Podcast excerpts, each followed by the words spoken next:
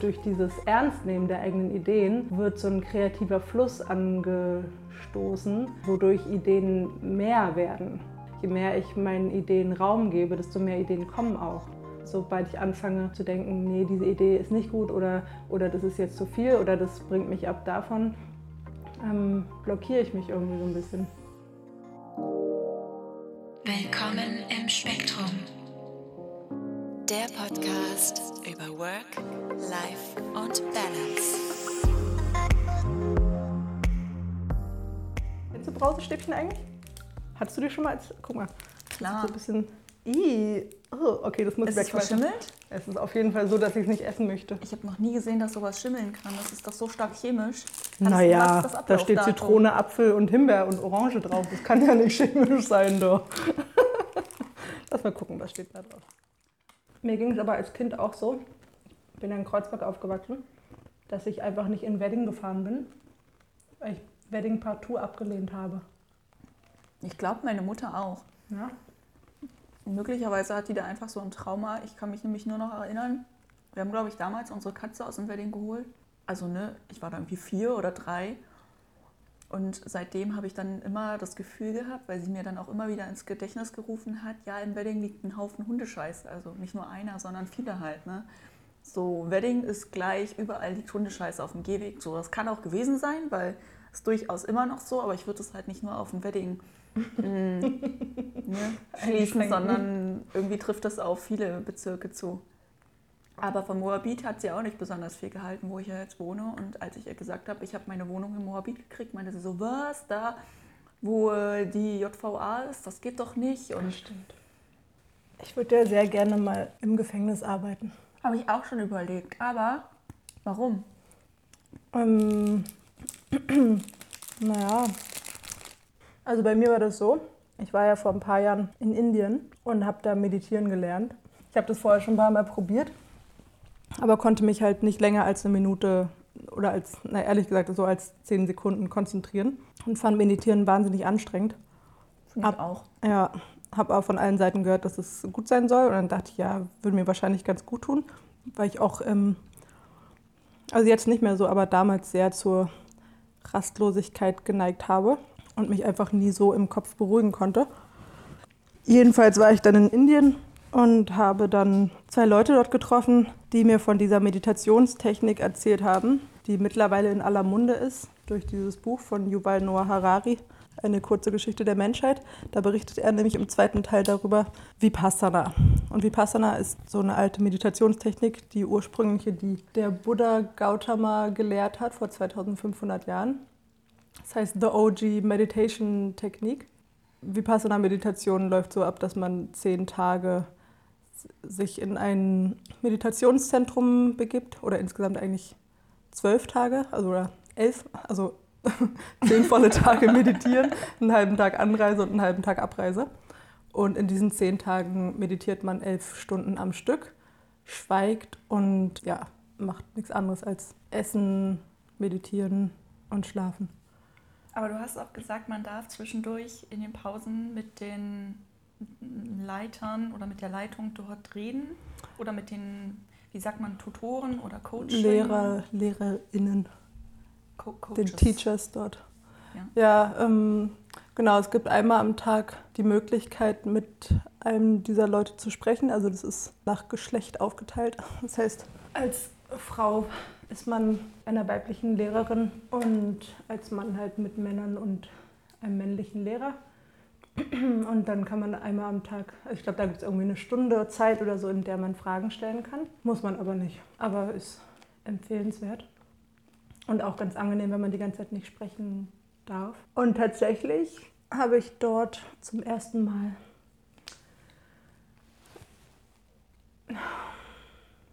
erlebt. Das hört sich, glaube ich, gerade komisch an, aber wir haben uns hingelegt, deswegen Ah, sind wir gerade sehr entspannt. Wir haben so ein Disco-Licht, was so geile Sachen äh, ja, an die. Decke wirft und ähm, haben hier ein bisschen was zum Naschen und jetzt liegen wir hier ganz entspannt auf dem Boden und es ist sehr meditativ. Ja, dieses Disco-Licht habe ich von Kim Mm. Hoss aus der Insta-Story empfohlen bekommen. Grüße. Und Mhm. hab, hab, genau, da wurde dieser Link angezeigt und ich habe sie mir einfach innerhalb von einer Minute gekauft, was ich sonst echt nie mache. Das bedeutet, sie hat mit dir was verdient. Ja, ja, ja, das ist doch schön. Ja.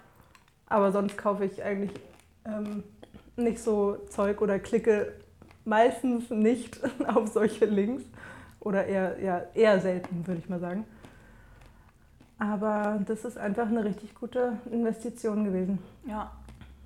Freue ich mich jeden Tag, wenn ich das Licht anmache. Ich freue mich eigentlich auch immer, wenn ich herkomme, auf Mhm. dieses Licht, dass wir es anmachen können. Ja, ist richtig gut. Ich hoffe, das geht nicht so schnell kaputt. Ah, hat bestimmt zwei Jahre Garantie. Ah, ja, bestimmt.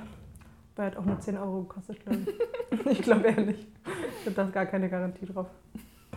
Ah, Ja, aber wie ist das mit den, man, man darf einmal am Tag sprechen mit den Trainerinnen und Trainern, haben Mhm. die dann da irgendwie so einen krassen, dicht getakteten Plan, wann sie mit wem sprechen müssen, weil, also offensichtlich Mhm. seid ihr ja dort mehrere Teilnehmerinnen und Teilnehmer und jeder will vielleicht einmal sprechen, also davon sollte man vielleicht wenigstens ausgehen und wie ist das dann zeitlich organisiert? Also ich habe ja zwei Kurse gemacht, oder zweieinhalb bisher. Den ersten in Indien, da war das gar nicht organisiert. Da Okay. ist, ist sowieso ganz, das war krass, es ist ganz anders abgelaufen als mein äh, letzter Kurs, den ich in Polen gemacht habe. Der erste Kurs in Indien, da, also es gibt halt ganz klare Regeln, die man befolgen sollte. Damals habe ich gedacht, man muss sie befolgen und habe mich tierisch darüber aufgeregt, dass viele Leute sie einfach nicht befolgt haben. Also zum Beispiel das nicht sprechen. Es gab halt manche Frauen, die haben dann zwischendurch einfach heimlich in irgendwelchen Ecken miteinander gequatscht. Und das hat mich so irritiert und aggressiv gemacht, weil ich, äh, weil ich halt fand, dass ich mich total gut an die Regeln gehalten habe und das alles wahnsinnig ernst genommen habe.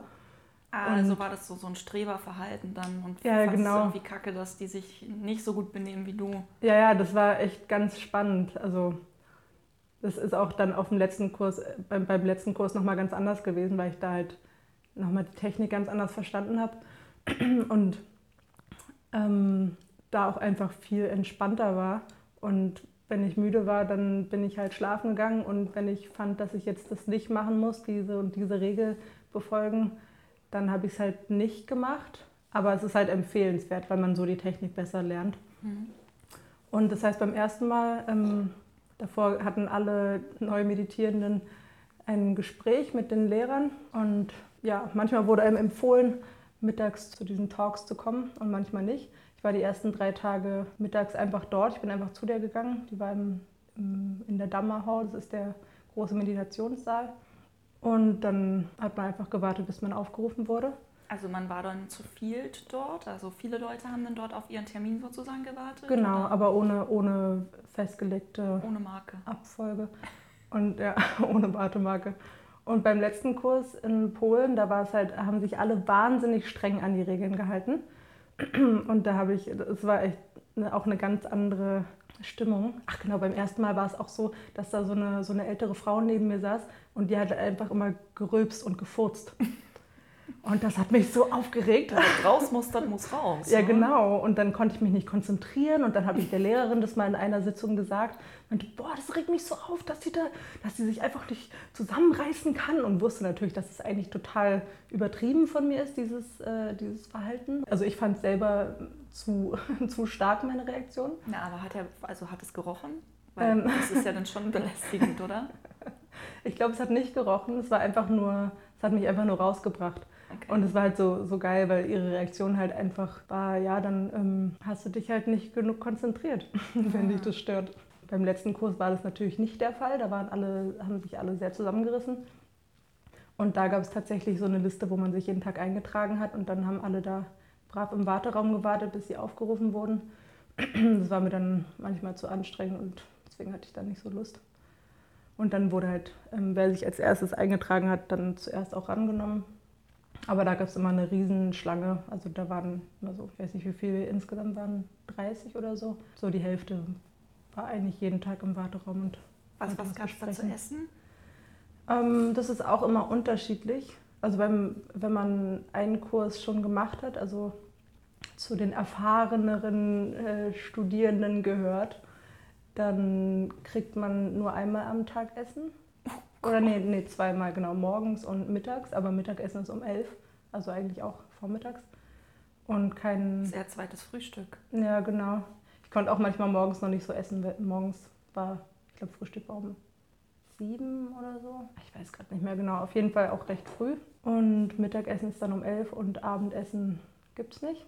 Beim ersten Kurs gab es halt ja, so bekömmliche vegane indische Gerichte. Aber warte mal, du hast dann vom zweiten Frühstück oder Mittagessen von, also um 11 Uhr bis morgens um 7 einmal komplett nichts gegessen? Mhm. Oh. Aber man macht ja auch nicht viel, man sitzt ja den ganzen Tag nur rum. Das heißt, man verbrennt auch nicht so viel. Ja, schon, aber man, man sagt ja zum Beispiel, Reisen verbraucht viel Energie, weil alles ist so aufregend und neu und du verbrauchst halt vielleicht keine körperliche Energie, aber diese ganzen neuen Eindrücke müssen ja auch verarbeitet werden. Also du brauchst einfach viel geistige oder kognitive Energie und das ja, frisst auch Kalorien, würde ich jetzt mal sagen. Deswegen, also wenn ich reise, dann, dann bin ich immer hungrig eigentlich und bin für alles dankbar, was ich zwischendurch essen kann. Und mhm. wenn ich dann irgendwie auf einmal in so einer krassen Umgebung bin, wo jetzt nicht krass insofern, aber es ist ja schon einfach ein ganz anderes Umfeld mit ganz neuen Tagesabläufen, Eindrücken. Ne? Du arbeitest unglaublich viel mit dir selbst, du lernst dich ganz neu kennen, reflektierst eigentlich die ganze Zeit und dann... Ich esse mal eine Kichererbse. Ja, okay. Aha. Ja, und dann, also hast du das also ich kann mir vorstellen, ich würde da wahnsinnig werden, wenn ich da nicht irgendwie alle vier Stunden mal kurz was nachschieben kann.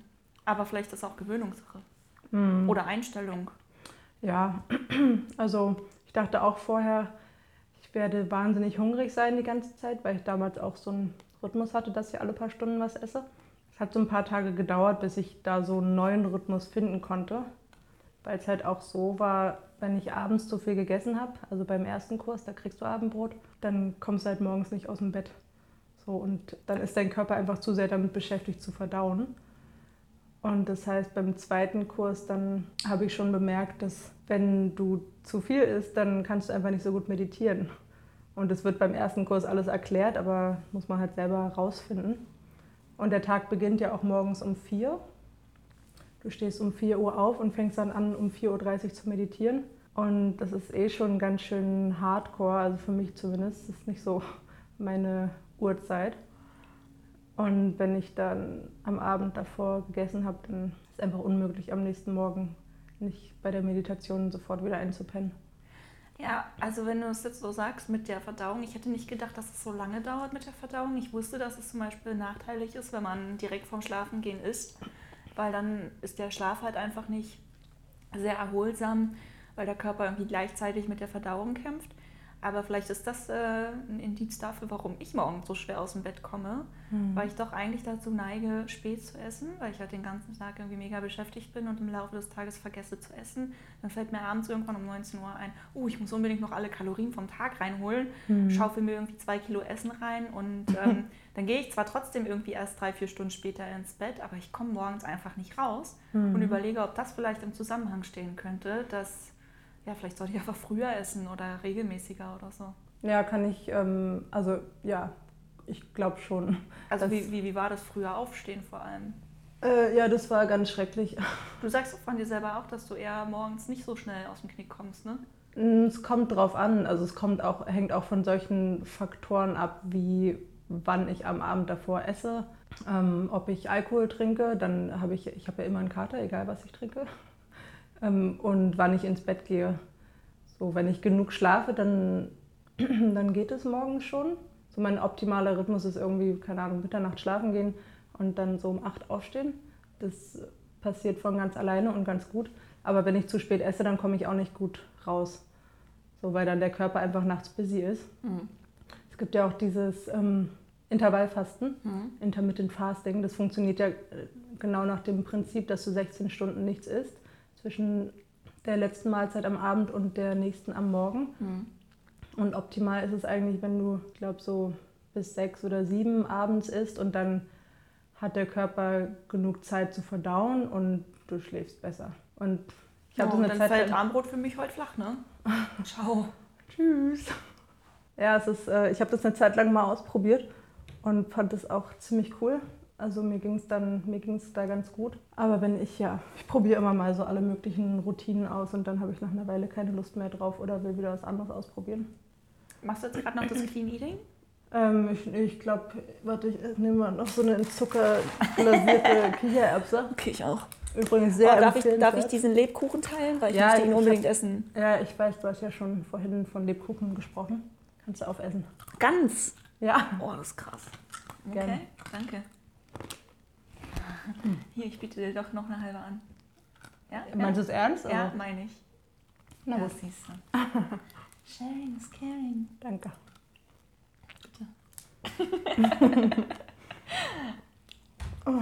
Mm, Würdest du das nochmal machen, diesen Meditationslehrgang? Ja, unbedingt. Das Lustige war, das letzte Mal, als ich es gemacht habe, war ähm, vor einem Jahr ungefähr. Es war kurz bevor ich nach Australien gereist bin. Da bin ich ganz frisch mit meinem Freund zusammengekommen. Und ähm, Mit deinem Ex-Freund? Nee, mit deinem nee, mit meinem Jetzt-Freund, genau. Also ein bisschen über ein Jahr ist es her. Und ähm, hatte mich da schon lange vorher angemeldet gehabt. Also ich habe mir für letztes Jahr als Ziel gesetzt, noch einmal Vipassana zu machen, nochmal so einen Kurs und nach Australien zu reisen, alleine. Und dann haben wir uns kennengelernt, habe ich ihn kennengelernt und er hat mich kennengelernt. Und wir waren so voll in, in so frisch verliebt Phase und dann kam dieser Kurs. Ich hatte überhaupt keinen Bock, also gar nicht. Also ich fand es richtig, richtig schlimm und ähm, nervig und so die ersten fünf Tage von zehn, muss ich mir mal vorstellen, habe ich einfach von morgens bis abends nur gedacht, boah, ist das scheiße hier. Oh. Und fand es richtig, richtig nervig, weil ich einfach an ganz anderen Sachen interessiert war, als jetzt den ganzen Tag da rumzuhocken. Was denn für Sachen? Naja, ich meine, davor, wir hatten kurz davor beide Geburtstag gehabt, haben so voll das, war- waren ein paar, auf, paar- äh, auf ein paar Festivals gewesen und einfach so Sachen unternehmen. Voll big in love. Ja, Big in Love, genau. Ähm, nichts, was mit Meditieren zu tun hat, jedenfalls. so genau das Gegenteil. Okay. Und dann saß ich da so und fand alles richtig blöd, aber ich wusste halt, also aus meiner vorigen Erfahrung, dass es nicht gut ist, zwischendurch abzubrechen, weil du halt einfach allein durch diese lange Zeit, die du da mit dir selbst verbringst, immer irgendwas, irgendwas anstößt, irgendeinen Prozess anstößt. Und wenn du zwischendurch abreißt, dann ist dieser Prozess halt begonnen oder Mhm. irgendwas aufgegangen und du merkst erst hinterher, dass der noch nicht abgeschlossen ist oder dass sich irgendwas verändert. Mhm. Und ich wollte halt auch nicht mit dieser scheiß Stimmung da wegfahren, mit dieser Anti-Haltung. Und so bin ich halt geblieben. Und das war dann richtig krass, weil am fünften Tag alles noch richtig, richtig schlimm war. Und am sechsten Tag gab es auf einmal mittags so einen Moment, wo alles völlig okay war. Gab es da so ein Schlüsselerlebnis? Also was ist da passiert? Ich meine, du hast ja vorher schon fünf Tage die ganze Zeit wahrscheinlich gemerkt, dass du nicht bereit bist oder dass du nicht offen bist und dass du dich wehrst und diese Anti-Haltung hast. Aber warst dann trotzdem auch vorher nicht bereit, irgendwie über deinen ähm, Schatten zu springen oder dein Ego runterzuschlucken? Also was hat dich davon abgehalten, dich darauf einzulassen und was hat dann letztendlich dazu geführt, dass du am sechsten Tag also sozusagen eingeknickt bist oder ja, dass du dich hast brechen lassen? Naja, also über Schatten springen oder Ego einknicken, das sind ja, das sind ja Sachen, das habe ich ja gemacht, indem ich da geblieben bin. So, weil ich wusste, okay, ich habe hier gerade voll den Widerstand in mir, aber das sind ja so Gedanken, die sind da irgendwo so tief drinne, die habe ich, konnte ich einfach nicht bearbeiten. Aber ich wusste, das ist jetzt gerade hier so eine Trotzhaltung, in der ich bin und das ist so stark und das, deswegen muss ich einfach hier bleiben. So, ich habe den ja nicht weiter nachgegeben. Ich wusste, okay, ich bleib hier und guck, was passiert. So Ego aufgeben, das ist ja auch nicht, nicht so eine leichte Sache. Ist es nicht, nee. Nee, also ich kenne, glaube ich, niemanden, der oder die sein Ego oder ihr Ego aufgegeben hat. Nee, gar nicht, aber die Erfahrung hattest du, also das war ja dein zweiter Kurs, ne?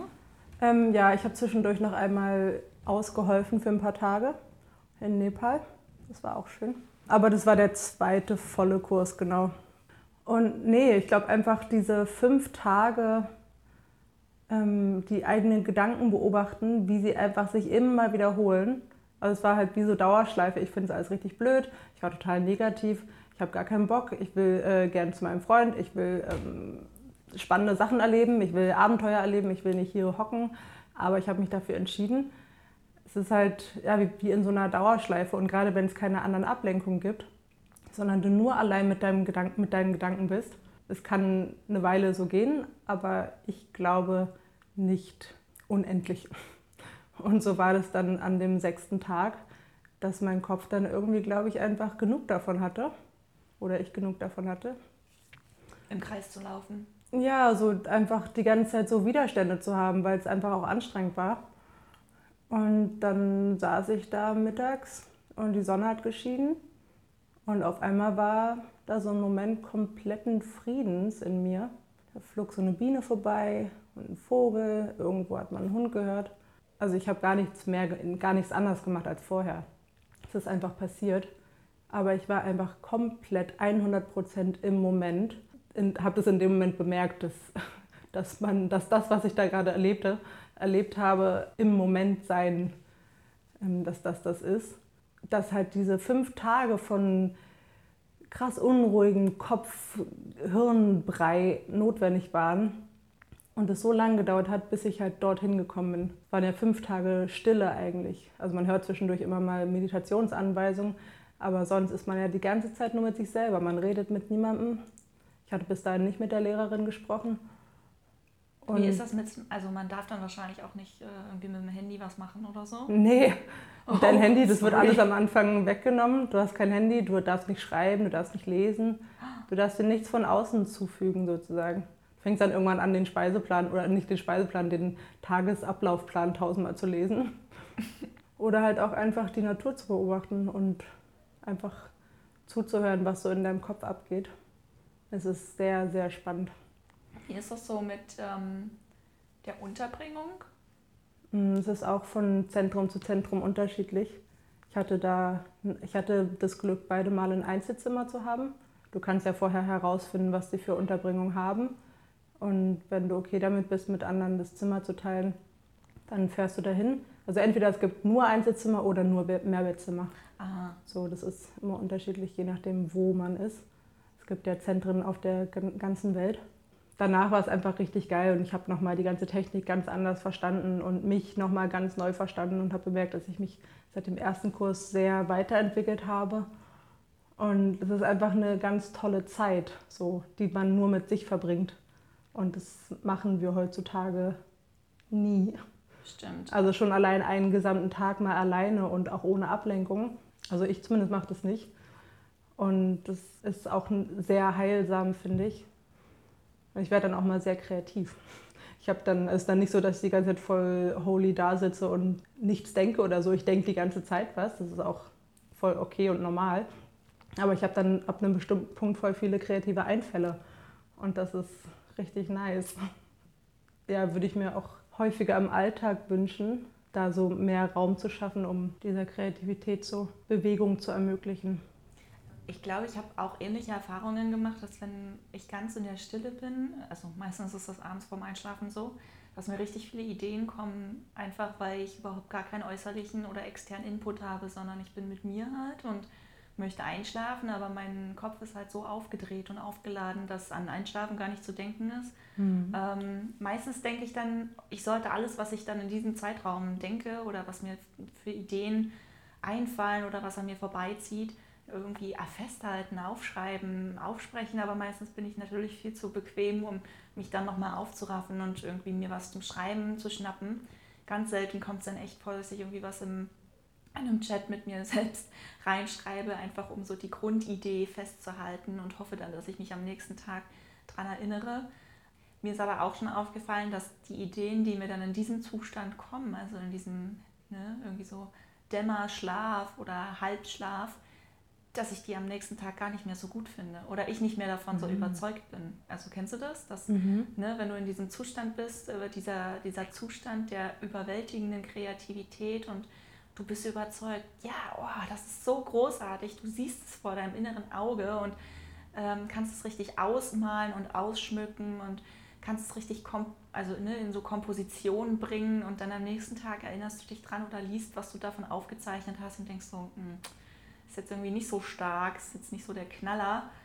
Äh, das ist dann auch schon sehr ernüchternd für mich gewesen, rückblickend so zu sehen, dass man irgendwie auch so unterschiedliche Zustände von Ideenfindung hat und entweder du bist davon überzeugt von der Idee, die du hast, oder halt nicht. Und dann mhm. zurückzukommen in diesen Zustand ist auf jeden Fall schwer. Hm. Aber ist es schlimm, wenn die Ideen dann nicht mehr so spannend sind, wie du am Anfang dachtest? Ja, ich glaube, die Ideen sind an sich nicht anders, sondern meine Haltung dazu. Also ne, diese einmal diese unterschiedlichen äh, Zustände. Einmal bin ich wach und, und sehr fokussiert oder sehr seriös oder erwachsen oder realistisch.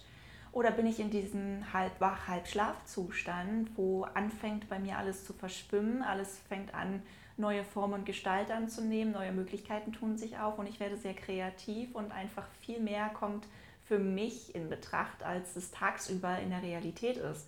Und dann prallen einfach diese zwei Realitäten oder diese zwei Wahrheiten, die sehr unterschiedlich in ihrer Essenz sind, aufeinander. Die Eileen, die dann wach ist und am Tag sich damit beschäftigt, ist einfach nicht mehr überzeugt davon, weil sie sich nicht darauf einlassen kann, schätze ich. Mhm. Also so fühlt es sich meistens an. Und ähm, ich habe also auf jeden Fall schon diesen eigenen Tick so durchschaut, dass ich mich dann davon täuschen lasse und Ideen auf diesem Weg verwerfe und habe dann einmal auf diese Art und Weise dagegen versucht vorzugehen, indem ich dann in dem Moment, wo ich sehr überzeugt von einer Idee war, ähm, mir eine eigene Sprachnachricht geschickt habe und die Idee, die ich hatte, genau so ausformuliert, also verbalisiert habe und mich quasi selbst an Zukunftsalvinen erinnern wollte, hey, wenn du aufhörst, das gut zu finden, glaub mir, das ist eine gute Idee.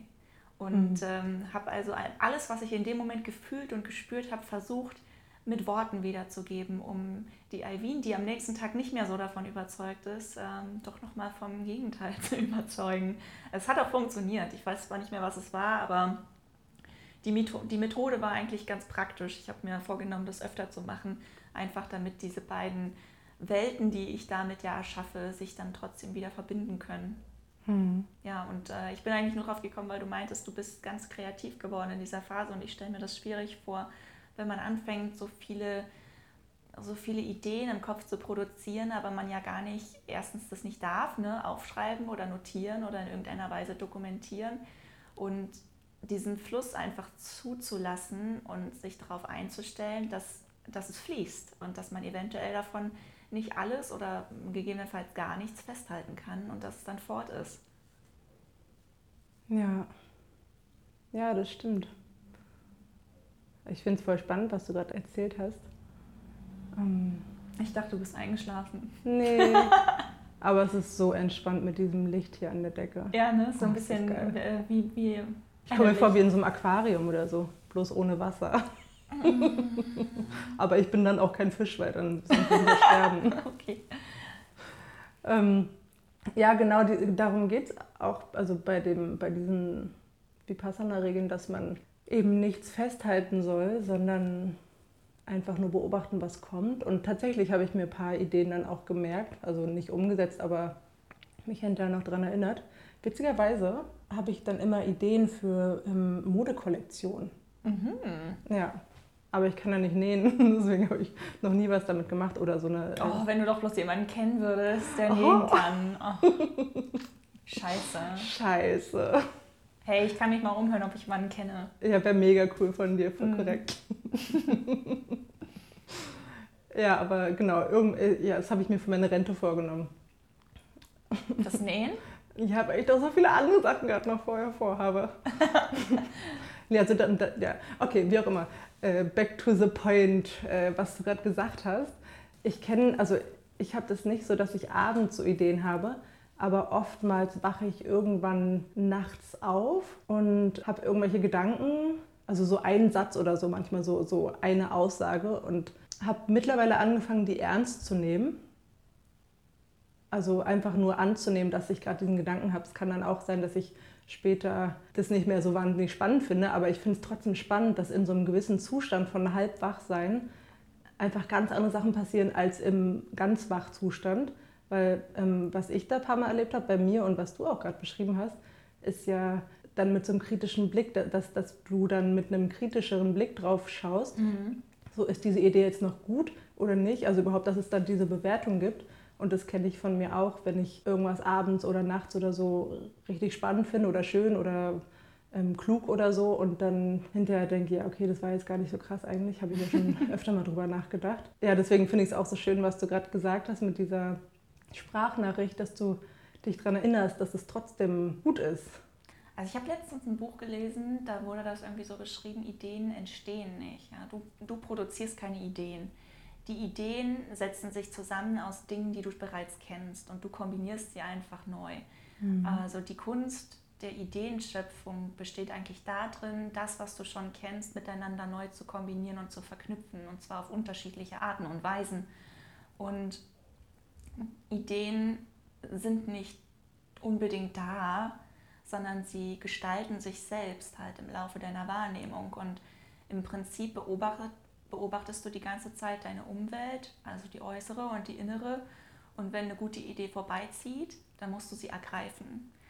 Also inso, insofern, die Idee ist nicht schon da und, und du entwickelst sie nicht, sondern sie zieht vorbei und du musst im richtigen Moment zupacken und sie dann entweder festhalten und weiterentwickeln oder halt wieder weiterziehen lassen, weil sie vielleicht nicht überzeugend genug ist. Hm. Ja, ich habe auch vor einer Weile ein Buch gelesen, wo es um Ideenwahrnehmung ging. Welches hast du gelesen?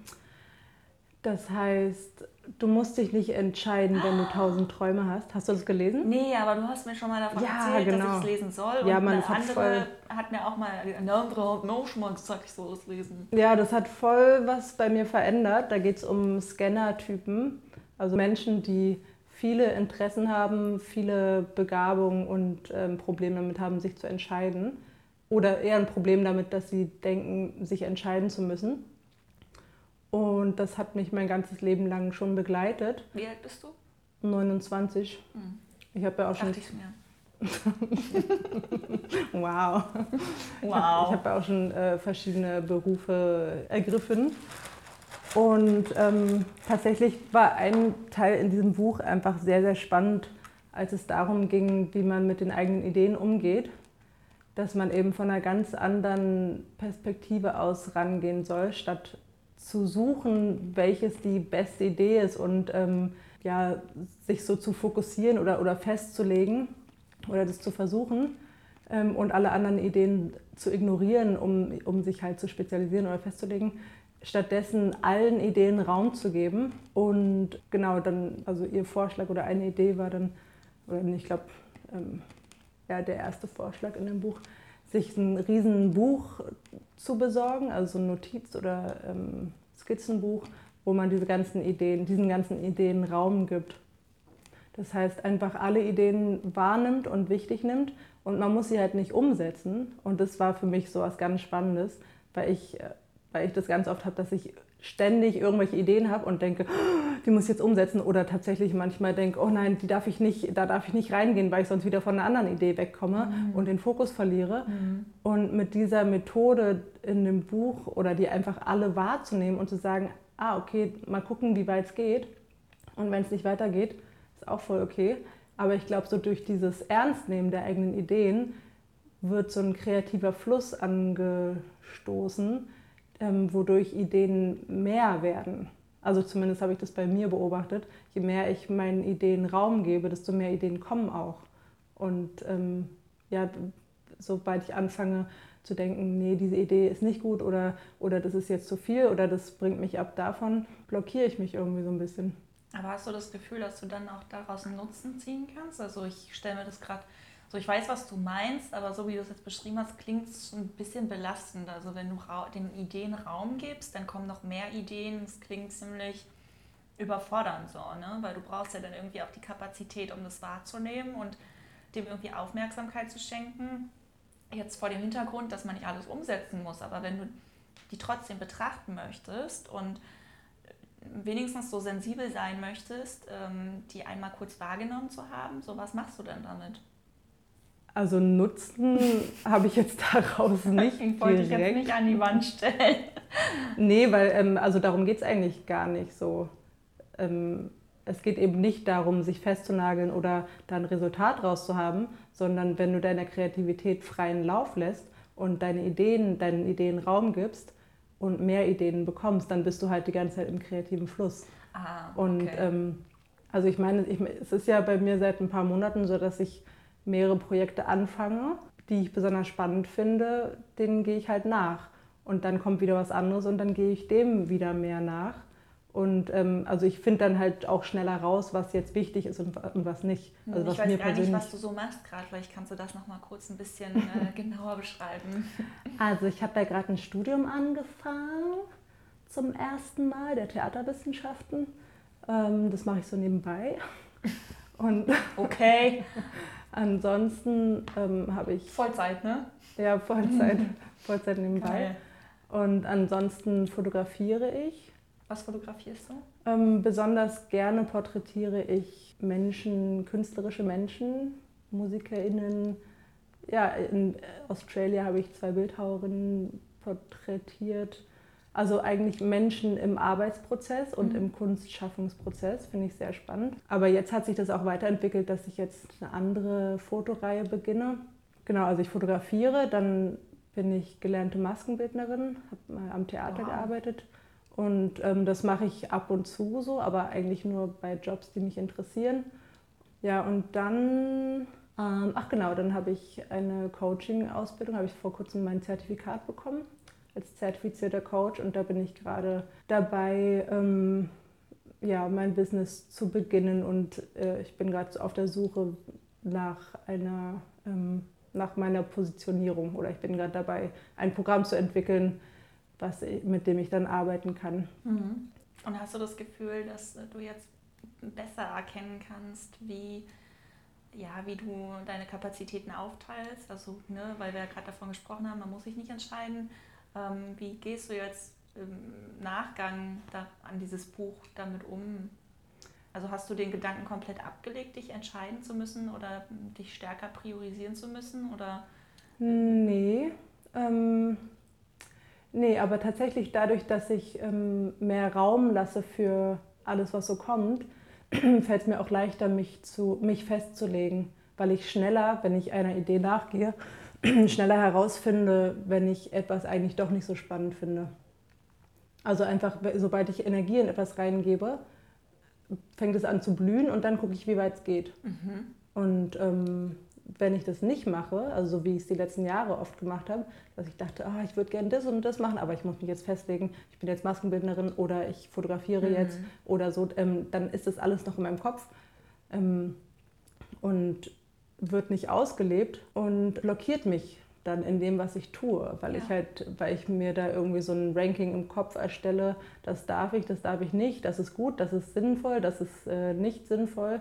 Und am Ende mache ich dann halt eigentlich so gut wie gar nichts. Zumindest hab, also Ja. das habe ich oft erlebt, dass ich dann lieber irgendeinen Job gemacht habe, um irgendwie meine Miete bezahlen zu können und währenddessen davon geträumt habe, meinen kreativen Ideen nachzugehen, das aber de facto eine Weile gar nicht gemacht habe, für zwei Jahre oder so. Ich habe halt angefangen, also ich habe ausprobiert erst, wie, wie das ist, wenn ich diese Ideen alle wahrnehme und diesen Gedanken zuzulassen, du musst es nicht zu Ende führen, was auch für mich ähm, voll die neue Erkenntnis war, also so ein neuer Gedanke, den ich noch nie hatte vorher, dass ich etwas nicht zu Ende führen muss. Und ähm, seitdem ich damit begonnen habe, ja, mein, meinen Ideen Raum zu geben und allen nachzugehen, auf die ich Lust habe, habe ich einfach viel mehr Energie für alles, habe ich bemerkt. So, ich habe mehr, mehr Ideen und ähm, irgendwie habe ich viel mehr Power, alles zu schaffen. So, das hätte ich vorher nicht gedacht, aber das ist das Resultat. Und ah ja, das ist das Resultat. Wir haben doch ein Resultat. yes. Und das finde ich ziemlich geil, so, weil ich immer dachte, es hat genau den gegenteiligen Effekt. Ja, ich wollte gerade noch sagen, irgendwie ist es ja vielleicht auch ein Hinweis, wenn du zwar versuchst, dich irgendwie zu limitieren auf das, was du jetzt beispielsweise als Beruf gelernt hast und möchtest dich irgendwie darauf begrenzen und nimmst dir vor, jetzt nur noch als Maskenbildnerin zu arbeiten, hast aber immer wieder ähm, in der Wahrnehmung, dass du andere Sachen auch gerne tun würdest. Also anscheinend drängt sich der Gedanke einfach immer wieder in den Vordergrund und ich glaube, vor ein paar Jahren hätte ich das noch nicht so betrachtet, aber möglicherweise ist das dann auch einfach ein Signal ähm, deines Körpers, dass du das bitte auszuprobieren hast, einfach um diese Befriedigung zu stillen. Und ne, ich sage jetzt nicht, man soll alles machen, was man sich, was man irgendwie, ja, wa- was sich irgendwie als möglichst interessant oder so anbietet oder was einem in alle paar Minuten in den Sinn kommt. Aber wenn ein Gedanke oder ein Wunsch einfach sehr permanent in Erscheinung tritt, dann ist das wahrscheinlich wirklich ein Zeichen, ein deutliches Zeichen, dass äh, da was hintersteckt und dass man dem vielleicht ein bisschen auch auf den Grund gehen sollte und das nicht einfach abtun sollte mit, ach, ich verzettel mich jetzt nicht, sondern ich halte mich an das und das, sondern irgendwie auch mal über den eigenen Horizont, ich bringe mal die Sprichwörter durcheinander, über den eigenen Horizont hinausblicken. Ähm, ja, ich wollte natürlich sagen, über den eigenen Tellerrand hinausblicken und was Neues kennenlernen, um den Horizont zu erweitern. Ah. ah, ich habe es selber geschafft. Ja. Also ich glaube, das, das kommt mir halt sehr bekannt vor von mir selbst. Ich meine, ähm, mir wurde auch immer seitens der Familie ans Herz gelegt, mich nicht zu verzetteln, weil ich halt Flugzeuge, äh, Zitat, im Kopf habe. Und habe dann aber auch irgendwie diesen Druck entwickelt oder ne, ich habe das Gefühl gehabt, es wird von mir erwartet, dass ich als Schneiderin oder als Modedesignerin arbeiten muss, weil ich habe ja jetzt schon so viel Ausbildung reingesteckt. Ja, also mhm. gute sieben Jahre und also wie sinnlos wäre das jetzt mit was total anderem anzufangen. Aber irgendwie konnte ich mich damit nicht zufrieden geben ne? und habe dann irgendwie jetzt in den letzten Jahren nochmal neben der Arbeit zwei Fernstudien angefangen und beide halt nach ungefähr der gleichen Zeit wieder abgebrochen. Und jetzt, ja, nach, im Nachhinein ist man immer schlauer als davor, aber es zeigt mir einfach, ich habe irgendwie das Bedürfnis gehabt, mich nicht mit meiner Ausbildung zufrieden zu geben. Ich sehe mich nicht 100 Prozent dort in, in dem Bereich, ja, in dieser Profession und ich möchte gerne irgendwie auch noch mich ähm, neu erfinden und ja, mir auch selber zugestehen, dass da noch mehr ist als nur Modedesign und habe einfach diesen Bedürfnis dann letztendlich freien Lauf gelassen und in Betracht gezogen, alles auszuprobieren, was mir in den Sinn kommt. Und da bin ich jetzt und es fühlt sich sehr gut an und ich bin sehr froh, dass ich mich getraut habe, das zuzulassen. Ich meine, ich mache ja jetzt trotzdem Modekram, aber nicht in der Art und Weise, wie ich geglaubt habe, dass es von mir erwartet wird. Also diesen Filter einfach mal abgestellt und erstens mir nicht vorgehalten, es wird von mir erwartet, weil wahrscheinlich wird es gar nicht von mir erwartet, sondern ich habe es selber von mir erwartet. Und diese Stimme einfach mal kurz auszustellen und dann das einfach so umzumodellieren, wie es für mich passt. Es klingt total einfach, wenn man das am Anfang mhm. sagt. Und das war aber ein total langer Entwicklungsweg, der auch schwer war und auch viele, viele emotionale Tiefs für mich bereitgehalten hat. Hm. Wow. Wow. Wow. Kostet das Meditationslager eigentlich was? Nee. Das erste Mal sollst du nichts spenden. Und ab dem zweiten Mal kannst du dann spenden, was du möchtest. Darfst du sagen, was du gespendet hast? Willst du sagen, was du gespendet hast? Kannst auch Nein sagen. Ähm, ich habe tatsächlich beim ersten Mal auch schon was gespendet. Ist auch egal eigentlich so, weil also es gibt auch viele Leute, die auf der ganzen Welt, auch außerhalb dieser Kurse, regelmäßig Geld spenden, damit neue Zentren entwickelt werden können. Weil eigentlich fast alle Zentren von den ehemaligen Schülerinnen entwickelt werden. Auch das in Polen, das war eins, was nur von Old Students gebaut wurde innerhalb von zwei Jahren. Das ist noch ein ganz neues Zentrum. Also da verdient, verdient halt niemand irgendwas dran. Also arbeiten die da ehrenamtlich? Alle arbeiten ehrenamtlich. Und Vollzeit? Mhm. Was, was muss man denn da für eine Ausbildung mitbringen, um dort arbeiten zu können? Eine Meditationsausbildung. Ich wollte schon sagen, weil das kann ja nicht jeder machen, ne? Ja. Wie lange dauert sowas? Zehn Jahre. Nee, das habe ich nur so gesagt. Du musst gar keine Ausbildung haben. Du musst nur so. dem äh, du musst nur Bock haben, da mitzumachen und das wichtig nehmen. Aber wenn du das mal gemacht hast, dann passiert das bestimmt auch. Also es ist wie so ein, so ein, so ein Tausch. Du, du lernst dort diese Technik und hast den Mehrwert daraus und dann willst du es auch weitergeben. Ich habe so ein bisschen Bauchschmerzen jetzt von diesen. Also wir haben ja echt viele von diesen Kichererbsen gegessen mhm. und kein Abendbrot. Ich habe auch Hunger, genau. Ja, spannend. Ich habe es nicht kommen sehen, dass wir über dein Meditationslager. Entschuldigung. ich auch nicht. Ich habe auch nicht über dein Meditationscamp reden. Aber schön. Und über Ideen, ne? Mhm. Ja, das, das aber auch das Licht hier. Wir liegen hier so voll meditativ rum. Vorher wenn man das blau einstellen könnte, dann wären wir voll im Aquarium. Oh, das wäre so schön. Aber nein, es wechselt alle zwei Sekunden. Scheißteil. hier ist noch ein Stück. Ja, das kannst du haben. Okay. Ich habe ich hab, äh, nur ein Viertel Lebkuchen gegessen. Nächstes Mal spreche ich einfach komplett mit meiner Erotikstimme. Oh ja, das fände ich. Und auch mit dem Gesichtsausdruck. Schade, dass wir gerade nicht filmen. ja, das finde ich wahnsinnig. Okay. Bye. Wahnsinnig. I love Wahnsinn. Tschüss. Tschüss.